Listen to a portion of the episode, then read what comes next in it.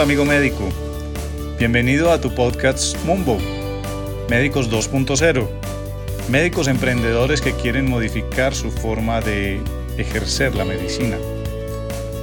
Para médicos que quieren lo mejor para sus pacientes, que quieren estrechar los vínculos con sus pacientes mejorando sus relaciones. Para aquellos que quieren ejercer la medicina sin intermediación. Para aquellos que quieren aumentar sus conocimientos sobre liderazgo, marketing, ventas, administración, manejo del tiempo, estrategias de comunicación, cómo ser independiente, cómo relacionarse con los colegas, sociedades y qué tal aprender sobre temas jurídicos o tributarios. Sí, es para ti que quieres aprender todo eso. Hoy quiero ofrecerte un nuevo tema para que estés muy atento y aprendas a ser ese médico 2.0 que quieres ser.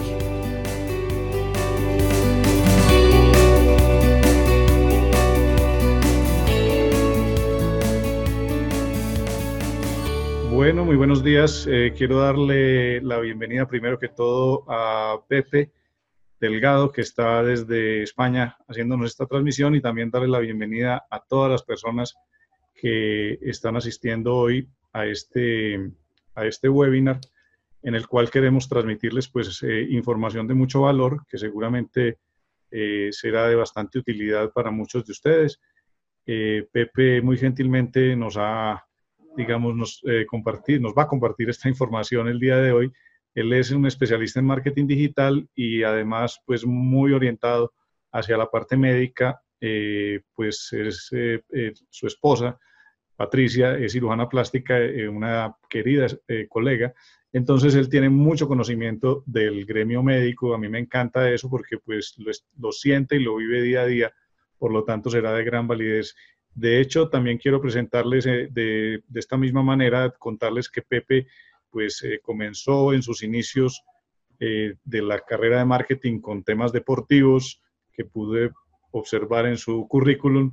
Ha estado muy enfocado en eso inicialmente y ahora, sobre todo con Peter Sagan, que para mí pues es un, ídolo y, lo vi que, que le había manejado algo a él, me parece maravilloso, que envidia. Y, bueno, pues Pepe, darte la bienvenida desde aquí, desde Colombia. Tú estás en, Alicante. Eh, gracias por estar con nosotros y te doy la palabra para que comiences tu conversación. Pues muy buenas tardes y muchas gracias por la invitación. Eh, bueno, soy Pepe Delgado y eh, he recibido esta invitación de Moonbow. Es un honor para mí poder participar y y de alguna manera eh, compartir lo que hacemos eh, en la agencia, y, pero personalmente compartir lo que hago yo eh, ayudando a mi mujer desde, el, desde, enfoque del marketing digital. como tú decías, ella es compañera vuestra, ella es médico, ella es doctora, cirujana plástica y de un tiempo a esta parte he ido entrando en quirófano con su equipo médico y eso me ha dado, o nos ha dado, diría yo, una visión distinta de, de lo que ocurre dentro del quirófano porque al entrar alguien especialista en marketing, pero que además em, vive el, tema de la cirugía plástica en casa, bueno, nos daba infinidad de horas para compartir y, poder poner cosas en común y, una visión desde el, desde el, exterior que yo creo que ha ido dando más valor todavía al trabajo de ella. Esta tarde vamos a hablar de storytelling, que es contar historias en realidad. Queremos buscar las claves para seducir a nuestra audiencia y eso es un poco lo que voy a compartir con, con todos ustedes. Eh, mi nombre es eh, Pepe Delgado, de pepedelgado.com. Eh, soy especialista en marketing digital y he colaborado con una serie de empresas, como decía muy bien el doctor Juan Esteban, en el comienzo de mi carrera, hace ya más de mi carrera hace ya más de 15 años empecé con el mundo deportivo. Yo seguí con America's Cup, el Valencia Club de Fútbol, el equipo de mi ciudad, y también con Peter Sagan, para lo que hicimos una web privada de fans que compran eh, ropa exclusiva de él. Ese fue un proyecto muy apasionante. Eh, bueno, eh, además de otras empresas internacionales, también he colaborado y he sido ponente y conferenciante en diversas universidades de aquí de mi país, pero también tuve la oportunidad de, durante el mes pasado de marzo hacer una, otro webinar online para la Sociedad Colombiana de Cirujanos Plásticos. Lo que hoy vamos a, vamos a mostrar aquí, lo que voy a compartir, son experiencias, como decía, de una persona del marketing digital junto con una persona de la cirugía plástica, pero eso puede ser extensible a cualquier especialista de la salud. De hecho, en nuestra agencia tenemos entre, nuestros clientes eh, clínicas de fisioterapia, eh, de psicología, entrenadores personales, oftalmólogos, odontólogos, maxilofaciales. Em, yo entiendo que todos ellos se pueden beneficiar de lo que hoy vamos a compartir aquí, que es cómo seducir a nuestra audiencia con un mejor contenido. Las cuatro áreas principales en las que los profesionales de la salud se acercan a nuestra agencia y a mí personalmente es para mejorar su marca personal, para crear contenido de valor añadido, que son las dos cosas que hoy vamos a ver, también para mejorar el SEO posicionamiento de su página web en Google y para gestionar la reputación online. Todas esas son mis áreas de experiencia. Y como decía de un tiempo a esta parte, por mi relación con mi mujer, he ido entrando en quirófano, que era algo que no había hecho hasta, hasta hace 10 años. Y em, tal ha sido la repercusión que incluso ISAPS, la asociación a la que pertenece tanto el doctor Juan Esteban Sierra como mi mujer Patricia Gutiérrez Sontalvilla, es la Asociación Internacional de Cirujanos Plásticos, es la que agrupa de alguna manera a todas las asociaciones internacionales de cirugía plástica, pues la entrevistó este mes de abril-junio en su último número de, la revista y hace mención en ese cuadrito verde a que sus vídeos son eh, conocidos mundialmente por ser muy informativos. Bueno, em, eso es algo que ella empezó a hacer porque vio que era una, buena forma de llegar a, sus pacientes potenciales y de ir educándolos de alguna manera. Em, como decía, en la última revista de ISAPS News aparezco incluso yo, ahí abajo se me puede ver en esa flechita verde, estoy en quirófano con ella y en el recuadro em, ella explica que una parte del éxito de su contenido online viene del hecho de que un miembro de su equipo, soy yo mismo, que libero mi, mi, agenda de la agencia y los días de quirófano me acerco con ellos y formo parte de su equipo de, su equipo de quirófano uno de los objetivos de esta charla es justamente explicar que ese binomio que hemos creado entre ella y yo, o entre mi agencia y su equipo, es reproducible y se puede llevar a, cualquiera de sus consultas médicas o incluso a sus quirófanos. Alguien de su staff eh, puede tomar esas fotografías o esos vídeos y hacer muy posiblemente lo que hacemos nosotros e incluso mejorarlo seguro. Este webinar es para ustedes si cumplen alguna de estas premisas si tienen problemas a la hora de cobrar la primera consulta, o si les comparan constantemente con la competencia, o si sienten que su precio lo están marcando empresas terciarias.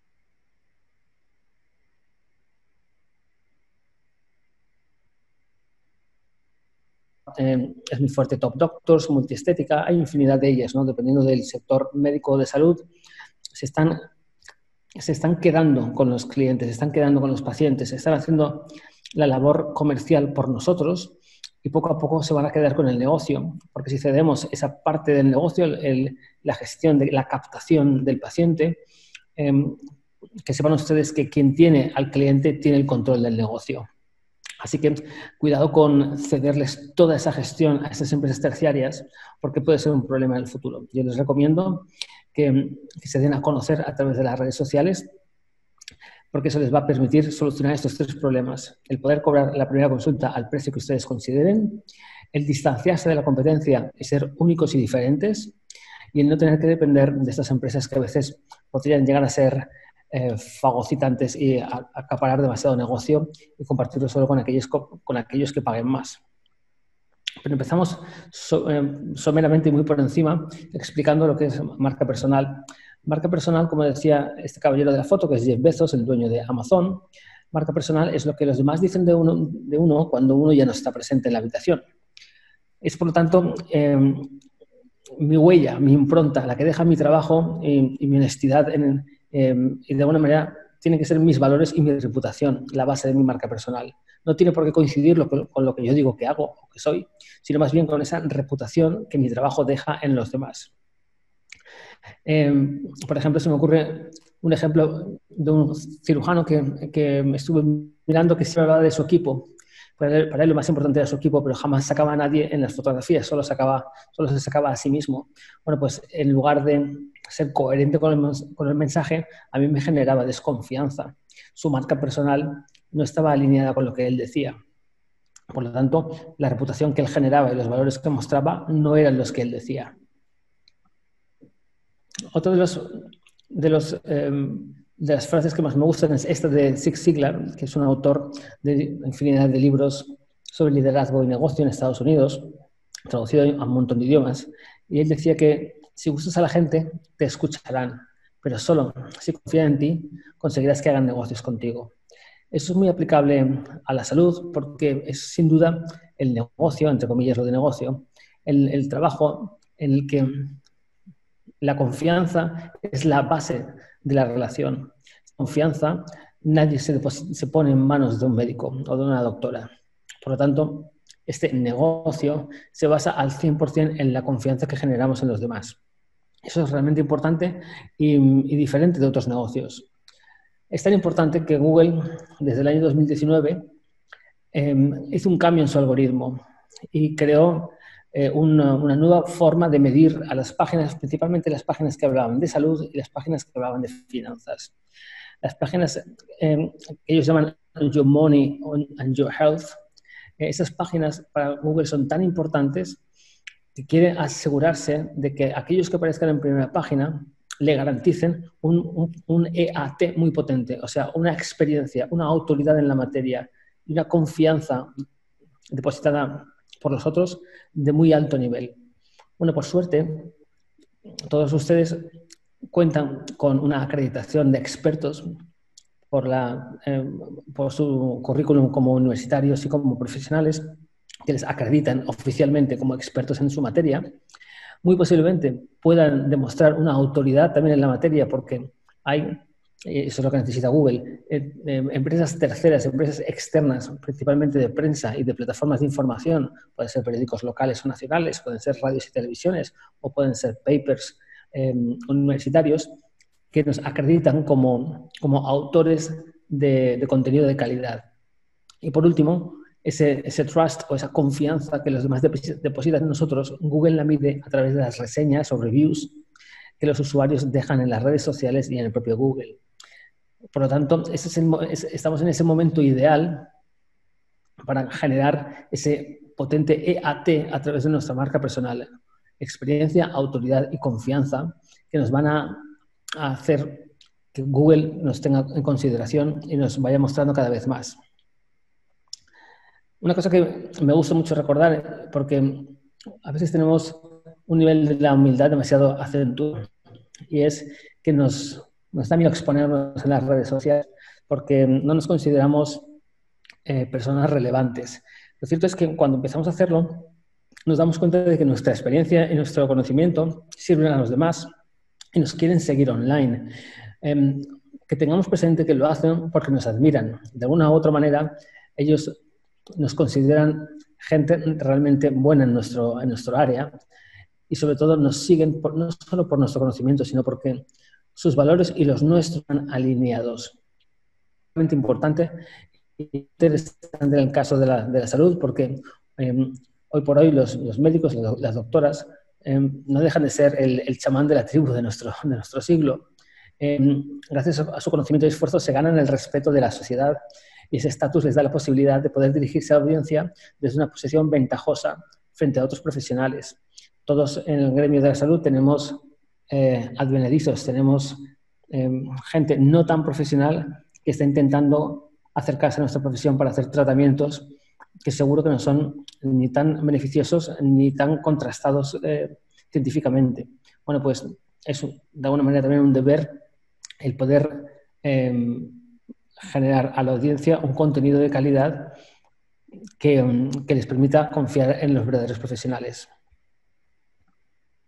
Y bueno, nos adentramos en el storytelling. El storytelling nos sirve a los profesionales porque nos permite, sobre todo en el mundo de la salud, llevar la parte más emocional de nuestro trabajo a la audiencia. El storytelling, que no es más que contar historias, pero bien contadas, es algo intrínseco a la condición humana. Desde el comienzo de la historia, el hombre ha tenido la necesidad de contar historias y de escuchar las de los demás. Esto es algo que nos diferencia de los animales, ya que los animales aprenden por puro instinto. Genéticamente están dotados con la capacidad de eh, saltar cuando hay un ruido o de esconderse cuando escuchan eh, cualquier amenaza o ven cualquier movimiento. Los humanos, sin embargo, eh, aprendemos a través del conocimiento que nos vamos traspasando, transmitiendo de mayores a jóvenes. Eso no deja de ser el storytelling, así que los humanos estamos dotados de esa capacidad de escuchar y de aprender de las buenas historias.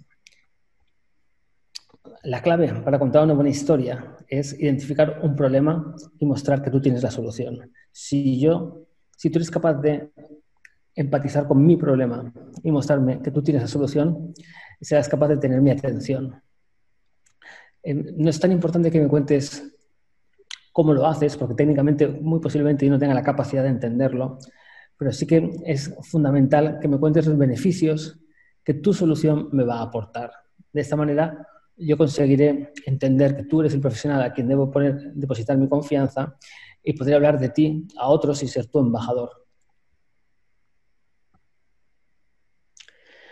En muchos casos lo que abunda es lo que yo llamo contenido corporativo. Son contenido de post, eh, stories en Instagram o en Facebook, en cualquier red social, eh, me da un poco igual, en el que abundan las imágenes de stock y, falta el, sentimiento y, el toque de realidad. Em, a mí me gustaría mostraros las grandes diferencias a, a bola pluma de qué se consigue con el storytelling y qué nos perdemos, si nos quedamos en un contenido demasiado corporativo. Bueno, para, para, empezar, el storytelling pone el foco en el por qué hacemos lo que hacemos, mientras que el otro contenido lo hace en el foco está en la empresa nada más, en la corporación. Cuando contamos una historia nos centramos en las personas, pueden ser nosotros o nuestros pacientes o nuestro equipo, pero siempre será una historia de personas y eso siempre genera empatía. Cuando hablamos de contenido corporativo, y os daréis cuenta si vais viendo el, contenido de, otros profesionales, es normal que se centren solo en el propio negocio, en las ofertas, en las instalaciones, en los aparatos, en las, las novedades técnicas. Eso no es lo que la gente viene a buscar en las redes sociales. El contenido que cuenta historias, el storytelling, nos humaniza porque genera empatía, es inspirador y motivador, mientras que el otro más bien nos industrializa, nos hace parecer una factoría. Cuando contamos historias, seguro que nos diferenciamos y conseguimos diferenciarnos de la competencia, porque solo nosotros vamos a contar nuestra historia de una manera muy determinada, o la de nuestros pacientes. Esa no nos la puede copiar nadie, nos va a hacer diferentes y únicos.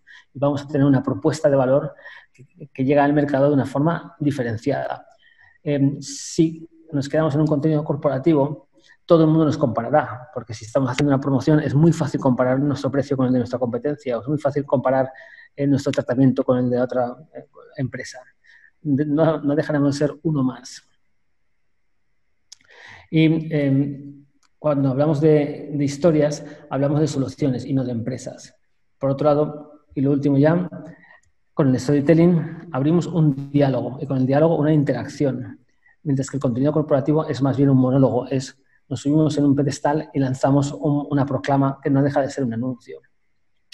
A la gente en las redes sociales tenemos que entender que ellos no vienen a ver anuncios, vienen a entretenerse, vienen a divertirse. Y ahora hablaremos de cómo conseguir hacer esto. Los protagonistas de nuestras historias deben ser siempre las personas. No tienen por qué ser siempre los pacientes, pueden ser nuestro equipo, pueden ser sus familiares, podemos ser nosotros mismos, pueden ser un colaborador, pero siempre van a ser las personas. Por eso eh, he querido adjuntar esta imagen que fue una de las primeras que tomé cuando entré hace años, bueno, la he ido tomando, esta de hecho es de hace un mes, pero esta misma imagen o parecida ocurre cada vez que mi mujer entra en quirófano y en el momento antes de la anestesia eh, tiene unas, palabras con la, con la, paciente o el paciente antes de que lo duerman. Eh, me pareció un momento especialmente humano y que sabemos que las pacientes agradecen. Cuando ellas luego dicen que el equipo es extraordinario, en realidad se refieren a cosas como esta, cosas tan sencillas como esta. Nadie dice, em, me encanta que me haya operado usted porque tiene tal máquina o, tiene, o conoce tal técnica. Em, de lo que hablan son siempre de historias humanas. Así que es bueno recogerlas y entender que los protagonistas han de ser siempre personas y no empresas. ¿Cómo podemos estructurar un buen drama? ¿Cómo podemos contar una buena historia? Bueno, pues ya no nos lo decían en el colegio, es muy sencillo. Em, el drama aristoteliano siempre cuenta con estos tres eh, puntos, una presentación, un desarrollo y un final. Tengamos en cuenta que en las redes sociales no podemos poner vídeos de, dos horas, como si fuera una película. Nadie lo va a ver en cualquier caso. Lo normal es que sean o, de 15 segundos, o de un minuto, o de un poquito más, si lo hacemos, en, por ejemplo, en Instagram TV, en Instagram TV. En, resumidas cuentas, debemos de sintetizar nuestra historia lo más posible.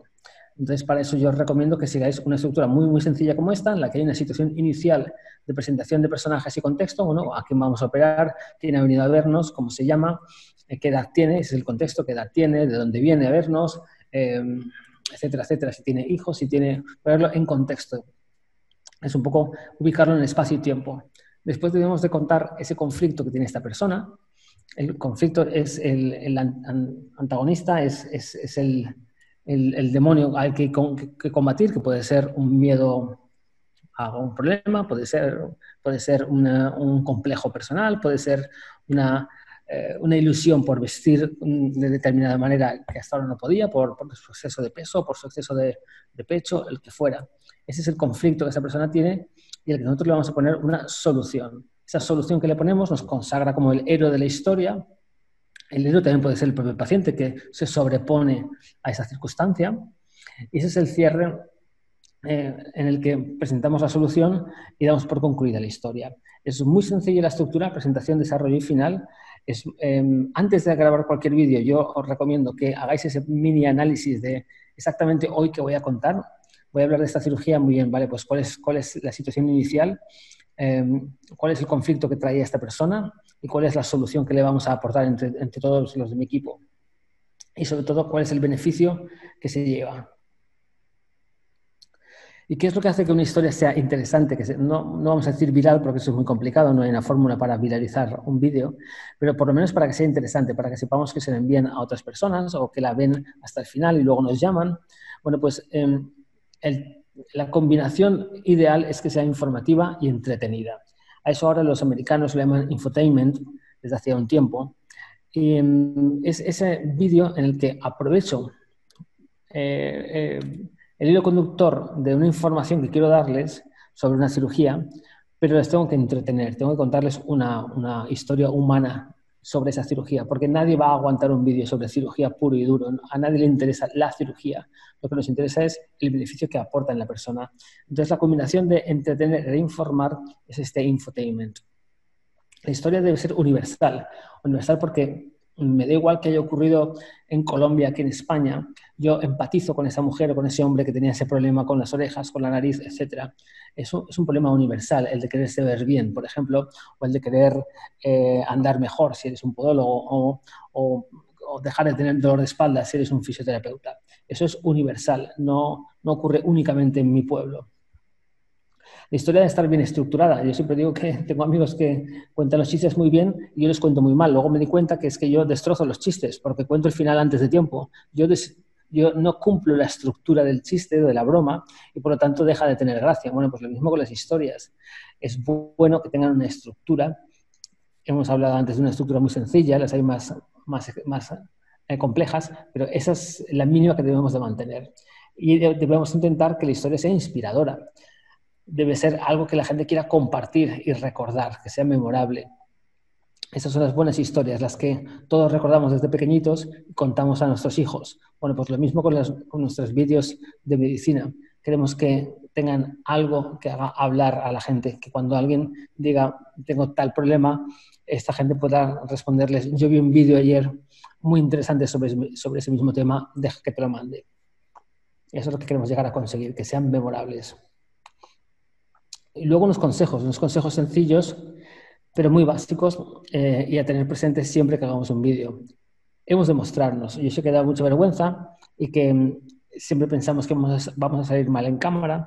Bueno, pues em, esa vergüenza la debemos de dejar en casa porque mm, hablamos de una marca personal y la marca personal nadie mejor que nosotros para impulsarla.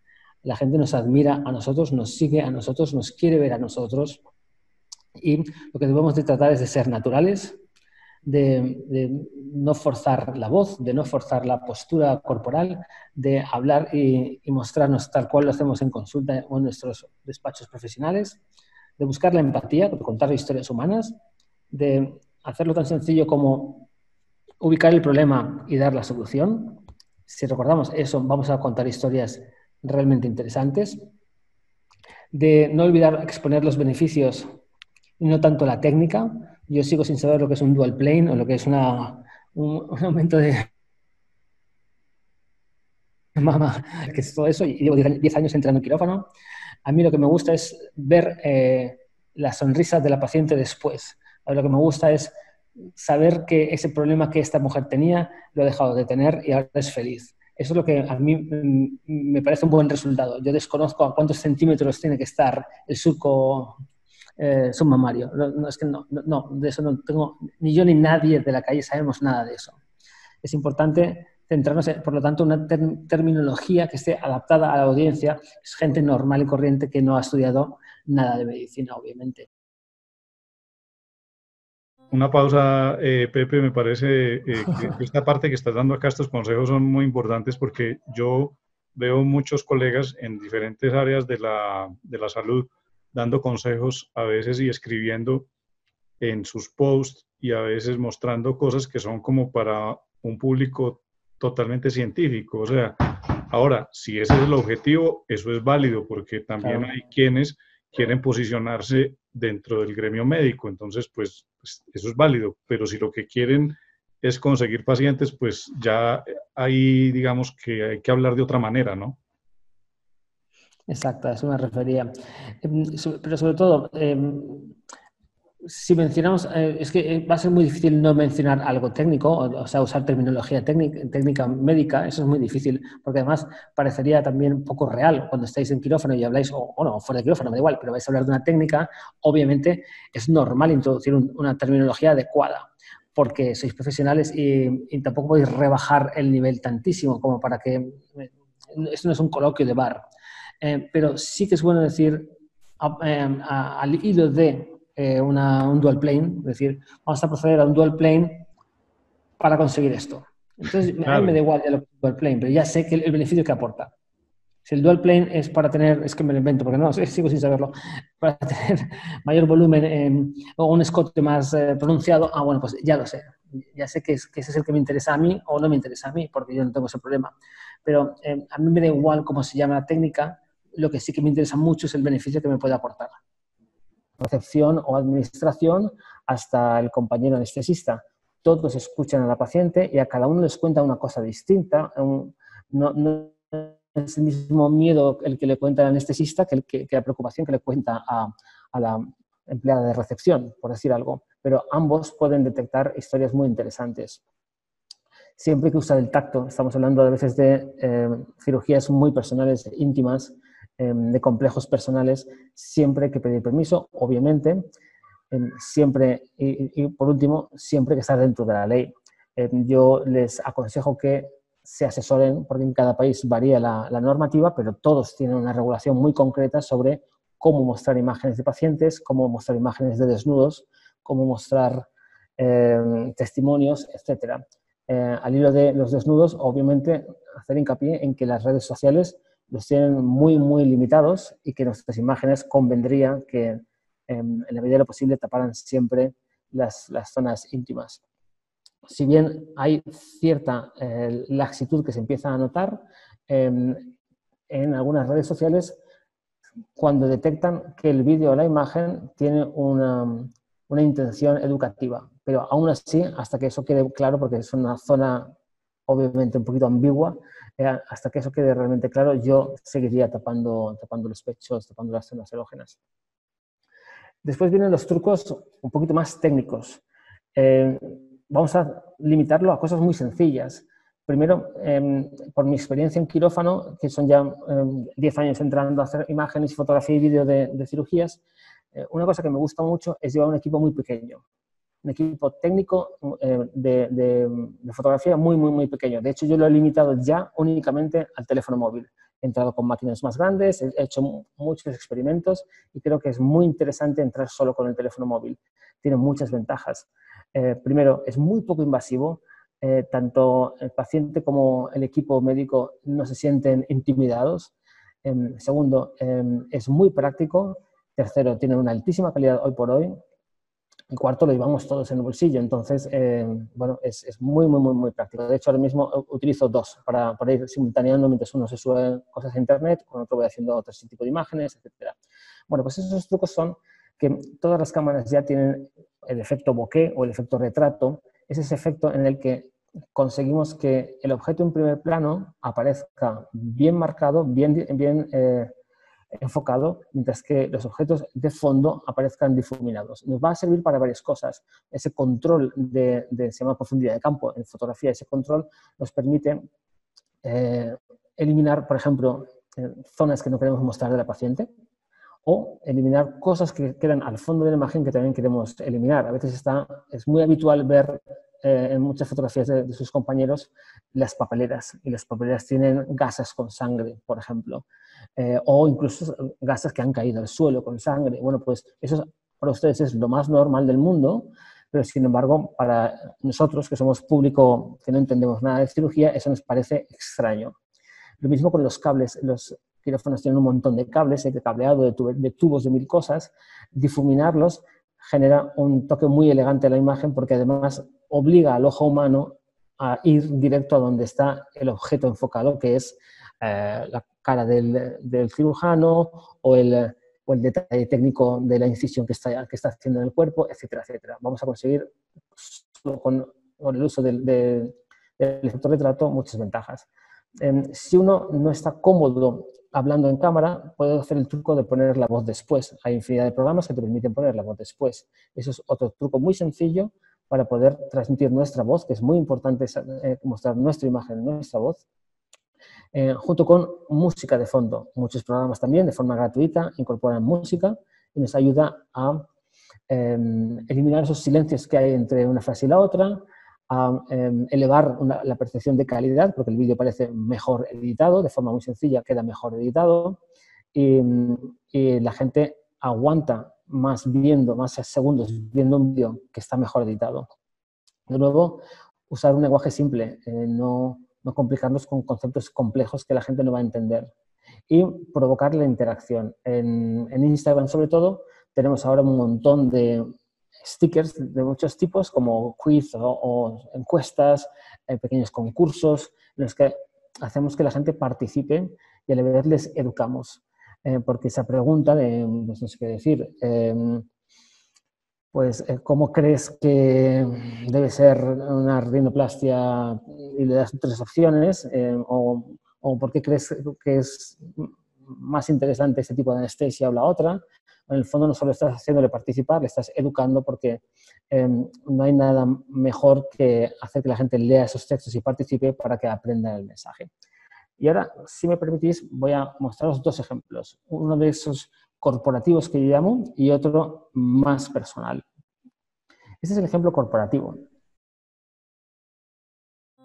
Pepe, solo un paréntesis. Eh, quiero hacer un paréntesis ahí leve, incluso para, para, que descanses un poquito mientras, para que tomes un poquito de agua.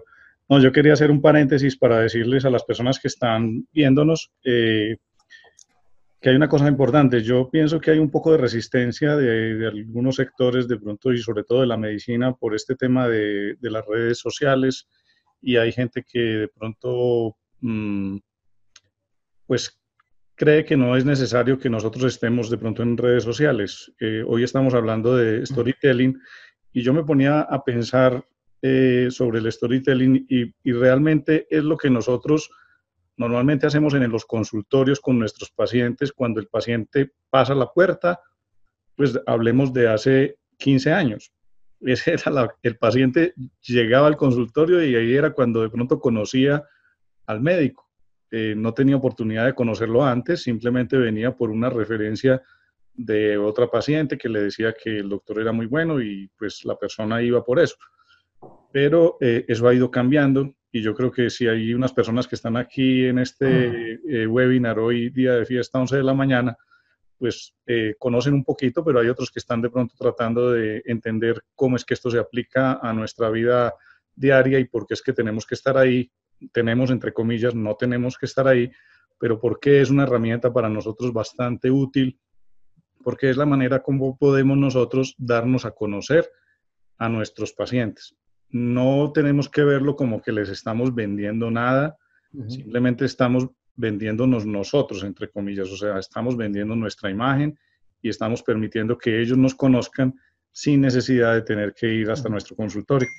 Un pequeño paréntesis y te dejo que continúes. Oh, fenomenal, porque además no, me ayudas a, hacer dos comentarios. Uno es, eh, me decías, em, obviamente no hay obligación de estar en las redes sociales. entonces, ¿por qué estamos? Bueno, pues te voy a decir por qué está mi mujer, porque ella lo, comenta muchas veces, yo creo que también te lo debe haber comentado. Ella, ella en una charla, en una conferencia, escuchó que hablaban ya hace cinco años que de toda la información que hay sobre, sobre procedimientos de cirugía plástica en, en Internet, el 80% no lo ponían en las redes cirujanos plásticos, los ponían otro tipo de médicos o otro tipo de profesionales.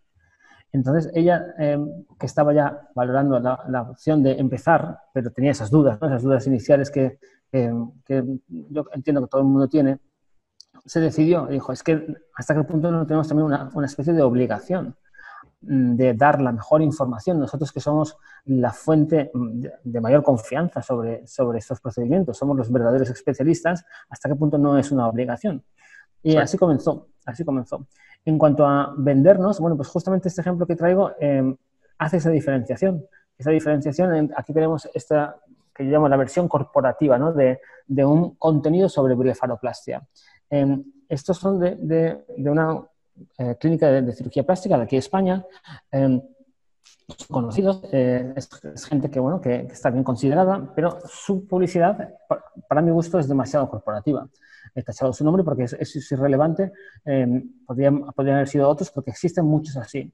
¿Qué es lo que yo veo que no está bien como público? ¿Qué es lo que yo veo que a mí no me cautiva cuando la veo? Bueno, para empezar es un anuncio. habla de dinero, por lo tanto es un anuncio. me siento como que están intentando venderme algo. Por otro lado, la imagen es totalmente eh, irreal.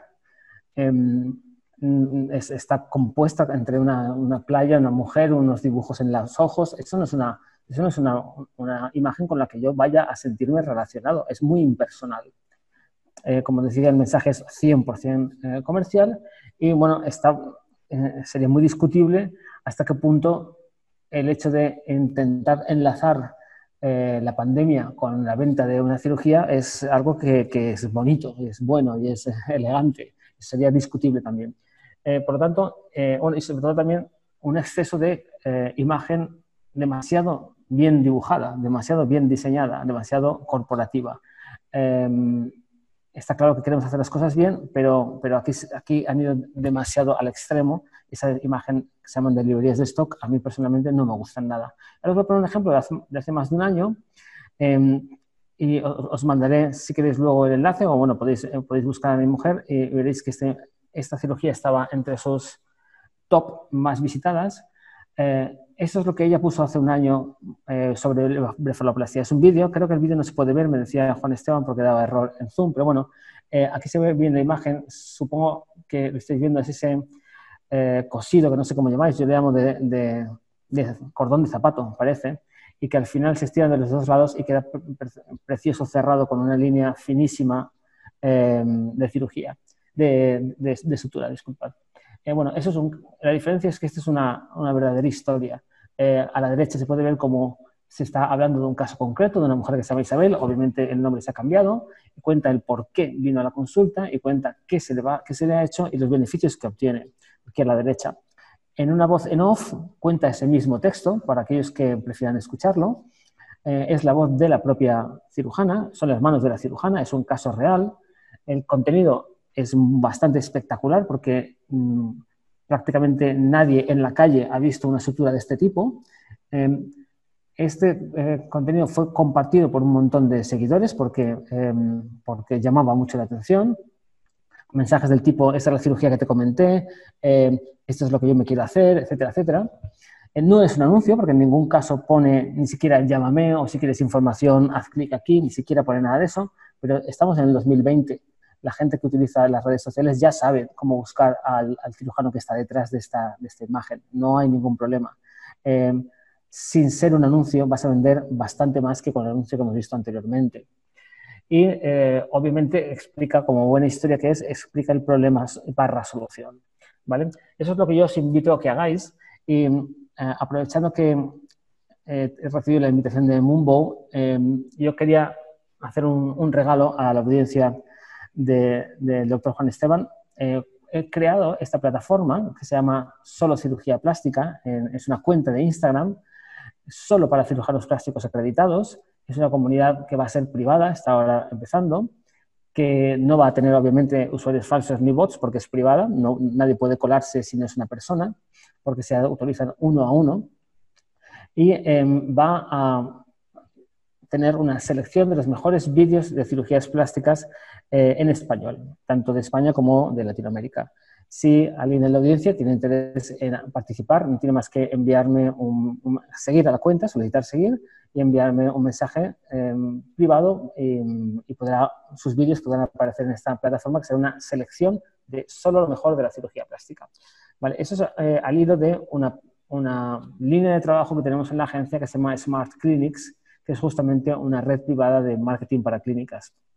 Ese, eh, a través de Smart Clinics hemos lanzado ese proyecto de solo cirugía plástica. Em, ¿Qué contenido debemos de poner en, nuestras historias? Bueno, pues eh, cuando pensamos en historias pensamos en texto, pensamos en palabras, pero em, no olvidemos que en las redes sociales lo que realmente llama la atención son los vídeos y las fotografías. Por lo tanto, sí, es bueno tener un texto escrito porque nos va a ayudar a acompañar el texto, eh, el, post y el vídeo, eh, y nos va a ayudar como guion que podríamos leer con esa eh, voice over, con, esa, con ese dictado que le hacemos de, audio a posteriori en la edición, pero sin duda tenemos que hacer imágenes fotográficas y vídeo. ¿Cómo hacer esas fotos y esos vídeos cuando estamos en quirófano? Bueno, esa es una, esa es una de las preguntas que más me hacen y comparto con vosotros, eh, esta semana pasada ocurrió esto en el quirófano de al lado. Em, yo iba con mi equipo, como les decía, que no es más que un pequeño palo tipo selfie, que bueno, es un trípode para poder apoyarlo de vez en cuando, pero no deja de ser más que un palo. El palo me permite llegar a ángulos un poquito diferentes, em, tanto cenitales como desde el suelo, etc. Mientras que en el quirófano de al lado, a la izquierda, eh, una agencia desde la puerta grababa con un equipo profesional yo eso también lo he hecho eh, y sé que va a quedar bien. Yo no dudo que, que, el resultado va a ser muy profesional. Pero yo quería compartir con vosotros cómo trabajo yo y qué es lo que yo consigo. Esto justamente es de hace dos días. Este es mi ordenador en una mesita de quirófano, en una esquinita. Por suerte los quirófanos son grandes y ese día yo podría tener mi propia mesa. Eh, ahí está mi móvil. Trabajo ahora ya con dos móviles, eh, como os decía, para poder simultanear el trabajo. Y ese es mi pequeño trípode de mano que todo el equipo viene a costar eh, pues 20 euros el trípode y unos 10 el adaptador, pues unos 30 euros. Es muy poco invasivo, es, eh, en los quirófanos, como ya sabéis, siempre hay muy buena luz, por lo tanto no hace falta añadir más luz y permite hacer fotos como las que vamos a ver a continuación. Bueno, eh, que sepáis que utilizo habitualmente, en el 90% de los casos, la cámara del móvil y en alguna ocasión alguna aplicación como Procam o VSCO. Em, como dijo Chase Harvis, que es un fotógrafo que hizo muy famosa esta frase, la mejor cámara es la que siempre llevas contigo. Em, yo tengo una cámara mm, buena, profesional, en casa, eh, es poco práctica para, para, este tipo de trabajo y por lo tanto la que yo llevo conmigo es la del móvil y me sirve para contar historias como las que se ven en esta imagen. Em, a través de las imágenes que vais a ver aquí, que es una pequeña selección, obviamente todas las imágenes no pueden transmitir todos los valores que yo quiero eh, mostrar de, mi mujer y de su equipo. Eh, cada una de ellas muestra alguno de esos valores que yo quiero transmitir. Em, en este caso, bueno, pues se puede ver el nivel de concentración, de profesionalismo, de compañerismo, de trabajo en equipo, por decir alguno.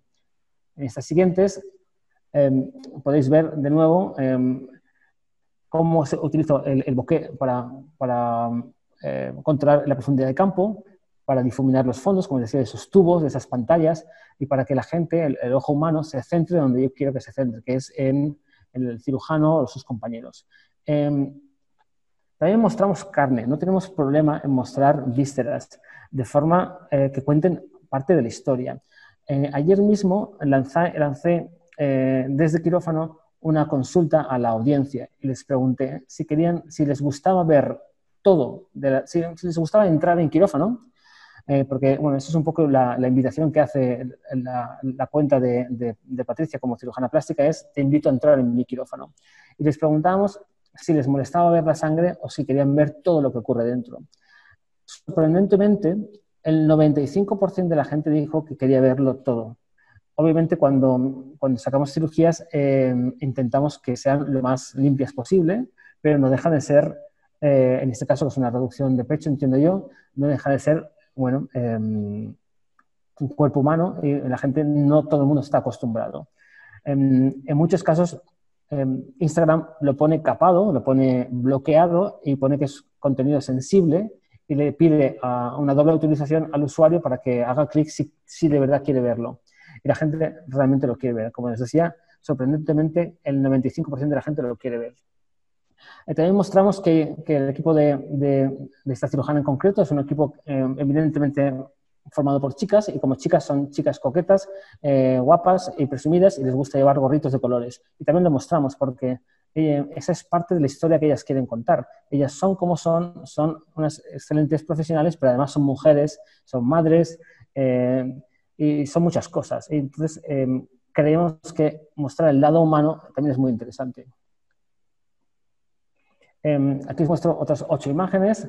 Eh, arriba a la derecha, como veis, jugando un poquito con la luz, se pueden obtener, eso está todo hecho con el móvil, obtener eh, resultados muy interesantes con la luz, eh, jugando, jugando mostrando el, humo del, de, bisturí eléctrico, se pueden sacar fotos muy espectaculares.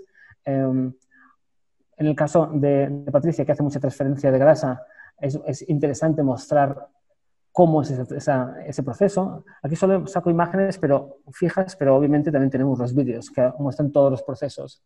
Y como decía, eh, mostramos, mostramos los restos de, de, una reducción mamaria o los restos de una labioplastia, eh, porque una vez se han cortado ya no forman parte del cuerpo humano y por lo tanto no son zona genital. Y Instagram sí que lo permite. De nuevo, imágenes que muestran el lado humano de, del cirujano que, y además lo que ocurre dentro de un quirófano.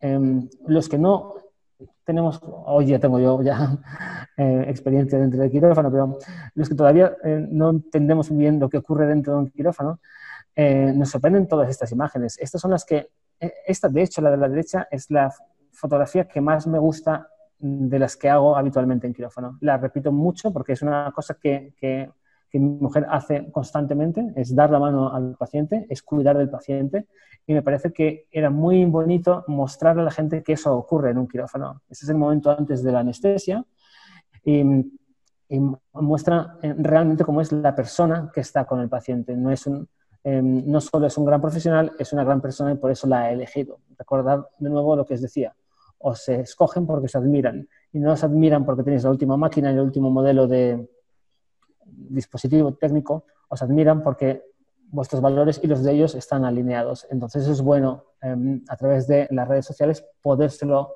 podérselo demostrar. Y alguna más por aquí, como veis, aquí hay muchas en las que a posteriori, porque eso se puede hacer también en edición, ahora os, enseñaré, os explicaré cómo, se puede manipular para que, no ven, para que quede difuminado eh, tanto partes íntimas como partes con excesiva sangre que no queremos mostrar, pero, eh, y cómo eh, utilizando diferentes ángulos, con ese pequeño palito selfie o pequeño trípode, puedo subirme o bajar y encontrar ángulos que son interesantes y que cuentan historias eh, impactantes y memorables. ¿Vale? Y ahora ya unas pocas más, y con esto, eh, vale, porque son casi, casi un poco repetitivas, pero bueno, para que veáis que cada, con cada imagen intento contar una historia. Por ejemplo, pues lo grande que es su equipo, que a veces son siete u ocho personas, o, o cómo se eh, introduce las cánulas o cómo se aplica la grasa. ¿vale?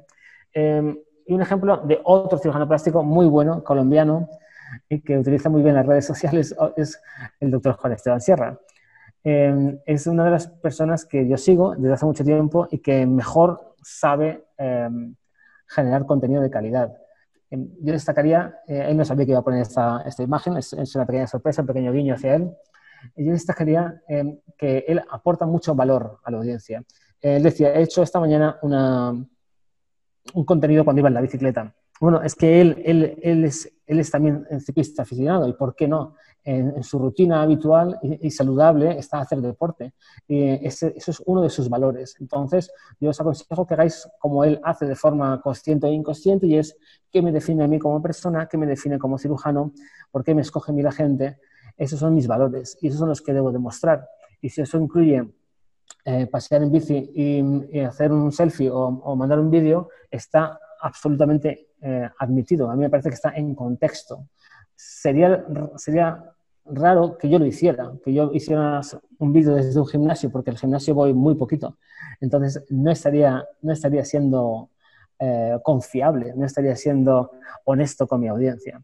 Pero en el caso de él, por ejemplo, es espectacular el nivel de testimonios que tiene, em, porque además em, generan, una, generan una confianza abrumadora. Cuando escuchas, em, ves esos antes y después, que también son una forma muy interesante, si, son, si están bien hechos, si son honestos, no están manipulados, como, como en el caso de, de Juan Esteban, que son antes y después muy bien cuidados, generan muchísima confianza. Lo mismo con los testimonios.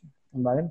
Eh, si eh, quieren seguir a dos cirujanos, yo les recomiendo que sigan a, la doctora Gutiérrez Fontalvilla, que es mi mujer, en España, y el doctor Juan Esteban Sierra. Cada uno en su estilo. Son dos personas que hacen cosas totalmente distintas, pero en ambos casos eh, de mucha calidad. Y ahora solo unos consejos técnicos. Bueno, ¿cómo edito yo las imágenes? Bueno, pues las edito directamente en, quirófano. Mientras terminan de operar, yo voy editando las imágenes y las subo ya desde allí. ese proceso no tiene por qué ser el mismo para cada uno. Em, entiendo que, bueno, nosotros hemos creado este binomio, nos funciona muy bien y, trabajamos muy rápido, pero, nos ha llevado también tiempo. En cualquier caso, lo principal es que utilizo solo el, el teléfono móvil, en mi caso es un iPhone, pero entiendo que otras marcas eh, ya tienen cámaras fantásticas con lentes de incluso Leica, eh, o sea que eso no sería ningún problema.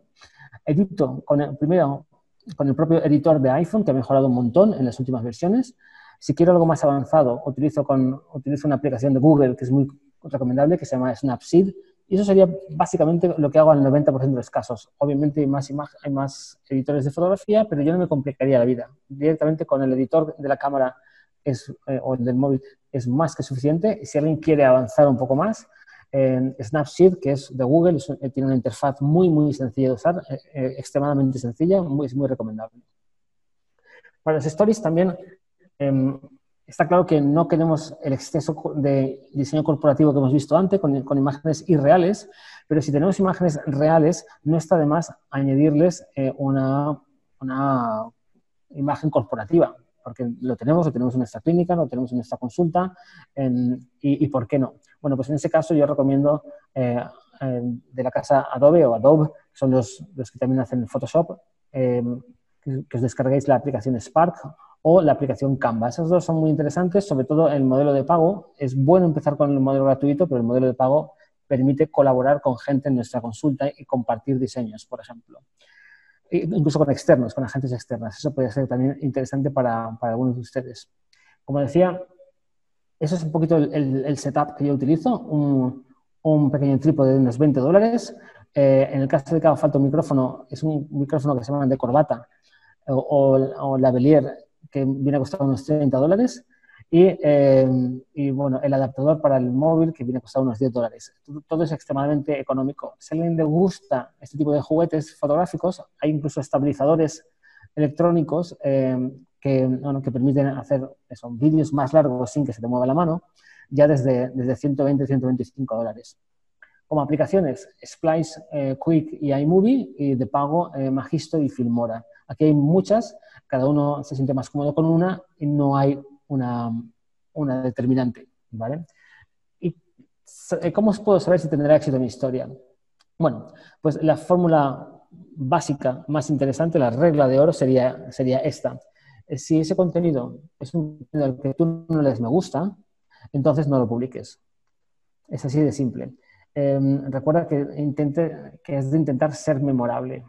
Em, recuerda que em, se pueden borrar historias si, o, post. Si algún post hoy ya no es relevante, puedes ir a, tu Instagram y borrarlo. No hace falta que esté permanentemente. Si ya no está, si la técnica que utilizaste ya no utilizas, si la máquina que mostraste ya no la tienes y porque la has mejorado, puedes ir y borrarlo. Es mejor tener poco contenido pero de mucha calidad que mucho contenido de poca calidad. En cuanto a ¿Qué pasa si el vídeo lo he hecho eh, con herramientas amateurs, como estamos mostrando ahora, que son semi-amateurs? Eh, ¿No será mejor hacerlo con herramientas 100% profesionales? Bueno, pues existen estadísticas que demuestran que los vídeos y las imágenes hechos con estas herramientas amateurs generan mucha credibilidad, porque, porque transmiten mucha veracidad, mucha, mucha realidad y, mucha cercanía. Em, los vídeos corporativos, los vídeos hechos por agencias, obviamente van a tener una gran calidad eh, y una excelente edición, y una luz perfecta y un audio perfecto. El problema es que tardan bastante en producirse, no, hay, no, hay, inmediatez, perdemos esa inmediatez que, generamos eh, desde, desde el propio quirófano, la consulta, cuando subimos las imágenes que acaban de ocurrir y acabamos de tomar, y que además, obviamente, las producciones profesionales cuestan dinero. Ahí ya cada uno eh, es dueño de, sus, de, sus, negocios y sabrá cómo manejarlo mejor. Y eh, por último, eh, recordaros que lo más importante en las redes sociales no, no, es la cantidad de seguidores que tenemos. Igual que decía que hay que tener contenido de calidad y no hace falta que sea mucho, con, con los seguidores es lo mismo. Hoy escuchaba un podcast justamente que decía que se puede vivir bien teniendo solo mil seguidores, porque si esos mil seguidores vienen una vez al año a hacerse un tratamiento de mil euros o mil dólares, estamos hablando de un negocio de un millón de dólares al año. Em, si se dejan en nuestra consulta eh, con un tratamiento facial o, de promedio entre todas ellas 500 eh, dólares, bueno, es un negocio aún así de 500 mil eh, dólares al año. Así que esa cifra de mil seguidores que consumen nuestros productos em, puede ser más que suficiente si sabemos venderles a través de las historias que les contamos. Por lo tanto, ¿qué, ¿cuáles son los indicadores clave de nuestro Instagram en este caso, de nuestra red social? Bueno, pues no tanto el número de, seguidores o de likes, sino la interacción. Por eso hay que hacer hincapié en esas, em, en esas encuestas, en esos métodos de participación que, que, podemos fomentar a través de nuestras historias. Y ahí estoy marcando que esta historia en concreto, que es de antes de ayer, llegó a 7.500 personas, es una, es una operación de abdominoplastia, y eh, cinco personas han hecho clic en el sitio web para conocer más sobre la doctora y, otras cinco incluso buscaron la dirección exacta y cómo llegar a la, consulta para hacer una visita. Eso es lo que es realmente monetizable, que dicen los, los americanos ahora, de, de, money, de dinero, de cómo puedo convertir las visitas de mi red social en dinero. Bueno, pues a través de la interacción. Y arriba en esa línea verde he querido destacar que 58 personas se lo han enviado a otros conocidos y 60 se lo han guardado para verlo más adelante. Estamos hablando de 120 personas que demuestran claramente el interés por ese vídeo y obviamente por el cirujano o cirujana que estaba detrás. Yo creo que con esto hemos hecho un repaso eh, sencillo y rápido, espero que entretenido, al mundo del storytelling. Como decía, estoy buscando cirujanos interesados en participar en esta nueva plataforma que se va a llamar solo cirugía plástica en Instagram eh, y de forma gratuita haremos difusión o daremos difusión a sus trabajos, a sus mejores vídeos, si, si, quieren participar con nosotros. Eh, nada más, ha sido todo un placer. Eh, me podéis localizar. Gracias, Pepe. Bueno, pues personas agradeciendo aquí en el chat. estamos nosotros también muy agradecidos de que hayan pues tenido presencia el día de hoy. Quiero agradecerte también, Pepe, pues por haber preparado esta charla para nosotros. Eh, creo que has transmitido una gran cantidad de conocimientos que nos van a ser de gran utilidad para nuestra vida profesional, creo yo. Por lo menos a mí me ha, sido de gran utilidad también. Y, bueno, pues eh, muy agradecido contigo. Un placer, como siempre, eh, a tu disposición para, para lo que quieras y, como decía, a través de ese contacto, tanto en Instagram como en el teléfono eh, y mi propia página web, me tienen a su disposición eh, todos los seguidores de Moonbow para lo que quieran. Bueno, antes de terminar, quiero invitarles al próximo webinar. Vamos a tenerlo el próximo miércoles y en ese webinar les voy, tenemos un invitado que es el doctor David Delgado, que ustedes ahí lo están viendo en pantalla, un colega eh, cirujano plástico.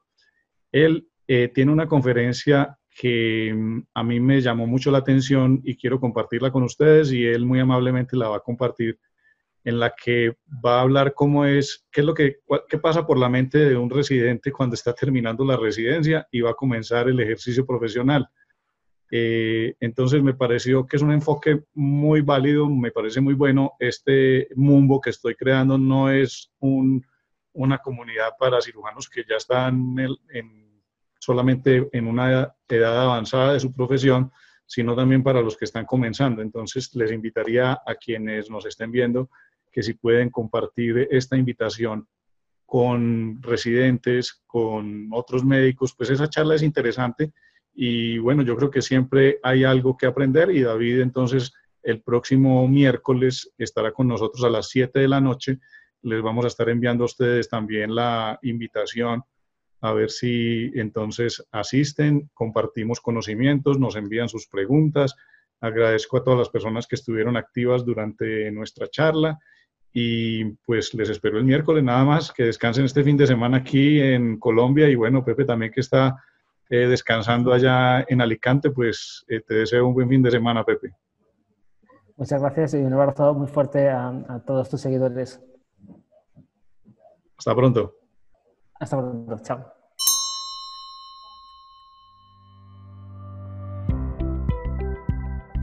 Hemos llegado al final de este nuevo podcast, el podcast para médicos que quieren emprender, médicos de la nueva generación 2.0. Espero que te haya gustado y que hayas tomado nota sobre las ideas que hemos transmitido el día de hoy. Quiero que pienses muy bien sobre todo lo que escuchaste y que si lo juntas con esas notas realmente hayas quedado muy motivado para cambiar, para transformar alguna pequeña cosa, pues de pequeños cambios se van construyendo grandes cambios y vas a poder modificar tu vida como un todo. Pero recuerda que más que motivación y que pensar y que escribir, hay que comenzar a actuar. Porque si nos quedamos pensando, nada va a cambiar. Tenemos que actuar realmente para que las cosas también cambien.